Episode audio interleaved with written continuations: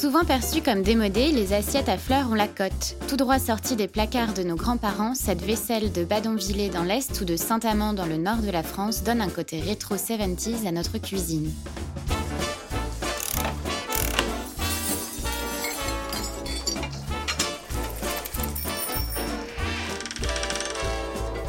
Patio Brocante, le podcast signé le journal de la maison pour faire de bonnes affaires.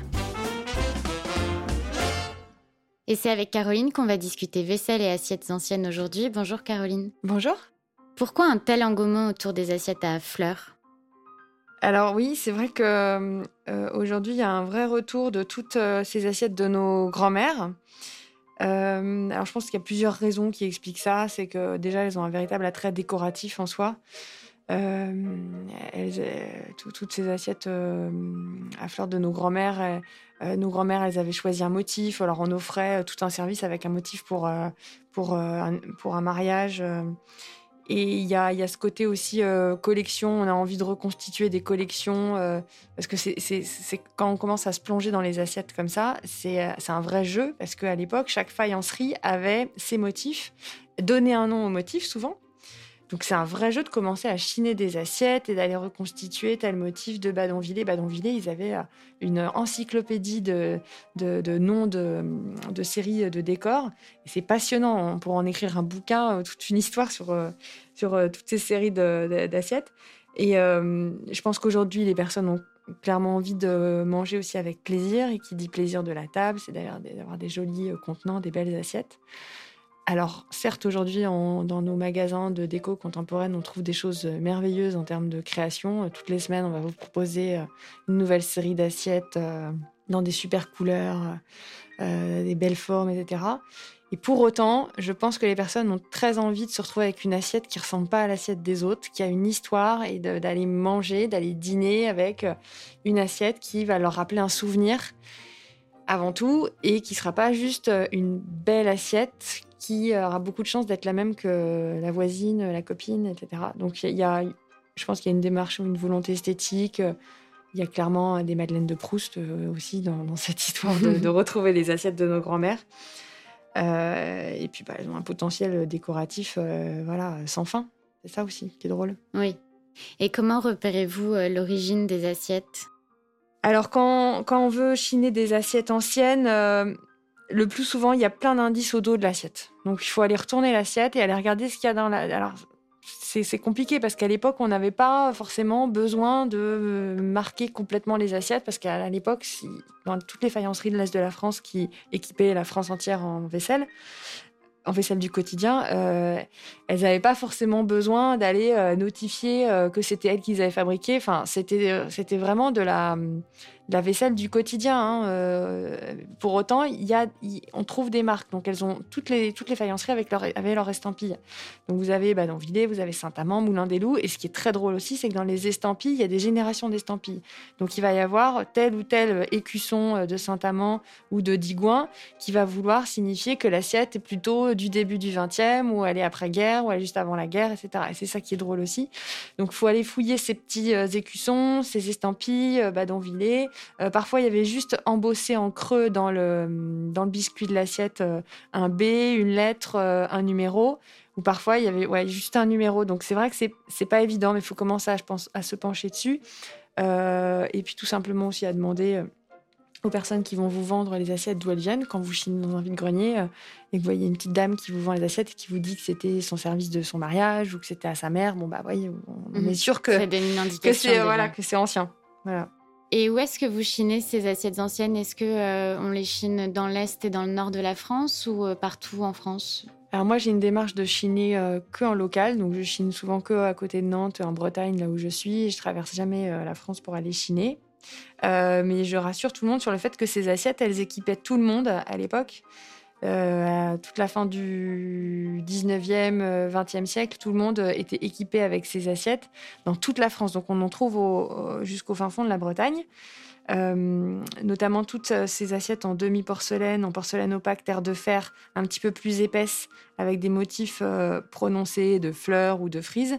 C'était vraiment la vaisselle du quotidien, la vaisselle que nous aujourd'hui, bah, on achète chez Monop ou Ikea À l'époque, on n'avait pas d'autre choix que de se fournir chez euh, la fabrication française du l'Est de, l'Est de la France. Et c'était distribué dans tous les magasins, dans tous les bazars euh, des villes de province. Euh, vous achetiez du Digoin, du Badonviller, etc. Et puis, on retrouvait de la porcelaine aussi au moment des, des, occasions un petit peu plus spéciales, des mariages, etc. On offrait des services de porcelaine où là, c'était une, des assiettes un petit peu plus onéreuses, plus travaillées. Euh, et qu'on sortait pour les, des occasions euh, différentes. Donc la porcelaine, euh, elle est un petit peu plus difficile à chiner, on va dire. Mais aujourd'hui, de toute façon, c'est vrai que c'est surtout ces assiettes en terre de fer, en porcelaine opaque, qui sont très recherchées. Mhm. Parce qu'elles ont vraiment un, ouais, un, capital déco, on va dire, qui, qui est très fort. Mhm. Et est-ce qu'elles sont plus résistantes dues à la fabrication peut-être moins industrielle de, de l'époque? Alors, euh, déjà, à l'époque, alors à l'époque, c'était vraiment une industrie. Hein. Euh, ça débitait euh, de l'assiette. c'était, c'était déjà, mhm. c'était pas du tout de la fabrication à la main, etc. Déjà, enfin, ces, faïenceries, elles débitaient des assiettes. les motifs étaient, étaient pas peints à la main. Hein. Il y avait certaines séries qui étaient faites à la main, même chez des, chez Badonville, Digon, etc. Mais c'était impression, des, décors imprimés, et c'était vraiment une production au niveau industriel. Euh, néanmoins, si vraiment vous comparez la qualité de ces assiettes-là avec celles que vous achetez dans le commerce aujourd'hui, il y a une vraie différence. Euh, les biscuits étaient, les pâtes étaient beaucoup plus résistantes. Si aujourd'hui on arrive encore à les, à les trouver en bon état, avec peu d'éclat, des rayures qui font que même si l'assiette est rayée, même si la glaçure est rayée, euh, c'est encore résistant, c'est pas trop marqué. Ça veut tout dire. Hein. Ces, ces assiettes-là, parfois, moi j'en chine, elles ont un siècle. Euh, et elles sont encore, elles sont encore euh, costauds, elles passent à la machine sans problème. Euh, donc c'est beaucoup plus solide. Alors contrairement à ce qu'on peut imaginer, la porcelaine, qui elle est beaucoup plus fine, plus blanche, avec un son un peu plus cristallin, qui est très transparente. Hein, la, vraie, technique pour aller reconnaître une assiette porcelaine par rapport à toutes les autres assiettes anciennes, c'est de prendre l'assiette et de la mettre devant un point de lumière, devant une ampoule. Et quand on voit à travers la lumière, c'est que c'est de la porcelaine. Et ben ça, ça paraît plus fragile, c'était plus cher, c'était beaucoup plus travaillé à l'époque. C'est plus solide, la porcelaine est cuite à plus haute température et est encore plus solide que les, euh, que les assiettes en porcelaine opaque terre de fer. C'est ça qui est assez surprenant. Euh, moi, j'ai tous les jours des personnes me disent Ah, mais Caroline, des assiettes anciennes, c'est fragile, il faut faire attention. C'était à ma grand-mère. Moi, je dis aux gens Mais sortez-les, ces assiettes. Mais même les assiettes en porcelaine avec des liserés dorés, utilisez-les plutôt que de les laisser dans des placards. Et à la limite, si elles s'usent, euh, c'est pas grave. Et si elles se cassent, c'est pas vrai, elles vont moins s'user et moins se casser que celles d'aujourd'hui.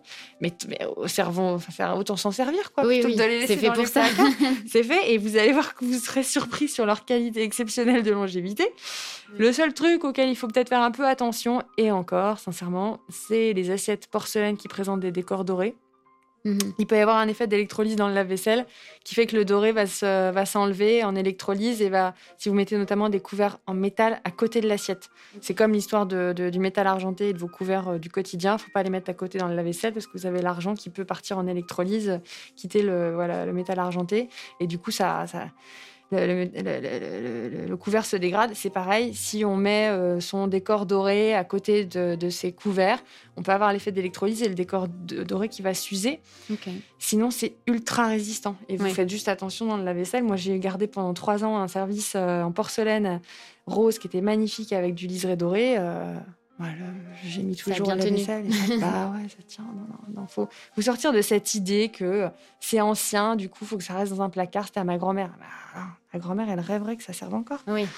Voilà. Et, euh, et à combien euh, se vend en moyenne euh, une assiette ancienne en porcelaine ou Alors ça, c'est très, très, très variable. moi, je vends en moyenne les assiettes en porcelaine opaque et en terre de fer entre 5 et 7 euros pièce, mhm. selon l'état. Euh, la porcelaine, moi j'en fais un petit peu moins, mais euh, souvent c'est. Alors, à la base, c'était plus cher, ça vaut plus cher la porcelaine. C'est une fabrication qui est plus chère. Pour autant, en ce moment, c'est un petit peu moins recherché. Ça revient la porcelaine. Y a une vraie tendance à revenir vers les petites assiettes en porcelaine avec les décors dorés. Toujours cyclique, hein, de euh, toute ouais, façon. Voilà. et, du coup, euh, ça commence à remonter un petit peu, à venir. Moi, je, vois, je commence à avoir un peu plus de demandes. Du coup, euh, voilà, le prix commence ouais, aussi. Pareil, ça va être à 5-7 euros l'assiette chez moi. Mmh. après, il y a tous les prix. Euh, et puis il y a la rareté aussi. Je, vois sur Instagram, il y a des comptes de vaisselle magnifiques que je peux citer. Euh, euh, Blanche Platine et Vaisselle Vintage, si je ne me trompe pas, qui euh, proposent des collections incroyables de vaisselle à la location, à la vente. Et elles ont reconstitué des ensembles en terre de fer magnifiques. Elles ont des pièces qui sont dans, dans des états exceptionnels. Et elles ont une profusion d'offres. Vous arrivez chez elles, vous voulez euh, telle, telle limite, telle série, etc. Elles l'ont. Donc là, vous allez arriver sur des prix entre 20 et 30 euros pièce l'assiette parfois. Mais c'est aussi parce que voilà, il y, a une, y a une offre qui est incroyable, une recherche, un travail derrière. D'imaginer d'aller chiner des stocks aussi importants de vaisselle, c'est magique. Elles sont capables de vous faire euh, une table de 100 personnes, de 100 convives, avec que des, euh, de la terre de fer incroyable. Donc voilà, les prix sont très variables. Et si vous, vous vous mettez à aller chiner dans le petit vide-grenier du village, bah parfois, vous, ou chez Emmaüs, vous allez tomber sur une pile mhm. d'assiettes en terre de fer magnifique à 2 euros. Oui. Voilà. Euh, et, donc, si on veut en, trouver, on peut se rendre sur votre euh, brocante Instagram, une place pour chaque chose, puisque vous en vendez, euh, vous en vendez pas mal. Moi, je suis assez fan de, en effet, de vaisselle, donc j'en ai souvent. Alors, je dis ça, j'en ai souvent. Ça part tellement vite que, oui. fait, souvent les gens ils vont dire, il paraît qu'il y a de la vaisselle par ici. Ah voilà, j'ai tout vendu. Réactif, quoi. Ouais, ça part. C'est vrai qu'en ce moment, vraiment, c'est, oui. voilà, ça plaît beaucoup, ça part en général assez vite. là, je n'en ai pas en stock actuellement. Je me suis ah. fait dévaliser. Et, quant à moi, je vous donne rendez-vous sur votre plateforme d'écoute pour nous donner votre avis et sur le site du Journal de la Maison et sur nos réseaux sociaux Instagram et Pinterest. À bientôt. À bientôt. Passion Brocante, un podcast à retrouver sur le site du Journal de la Maison, sur Akuo et sur toutes les plateformes d'écoute.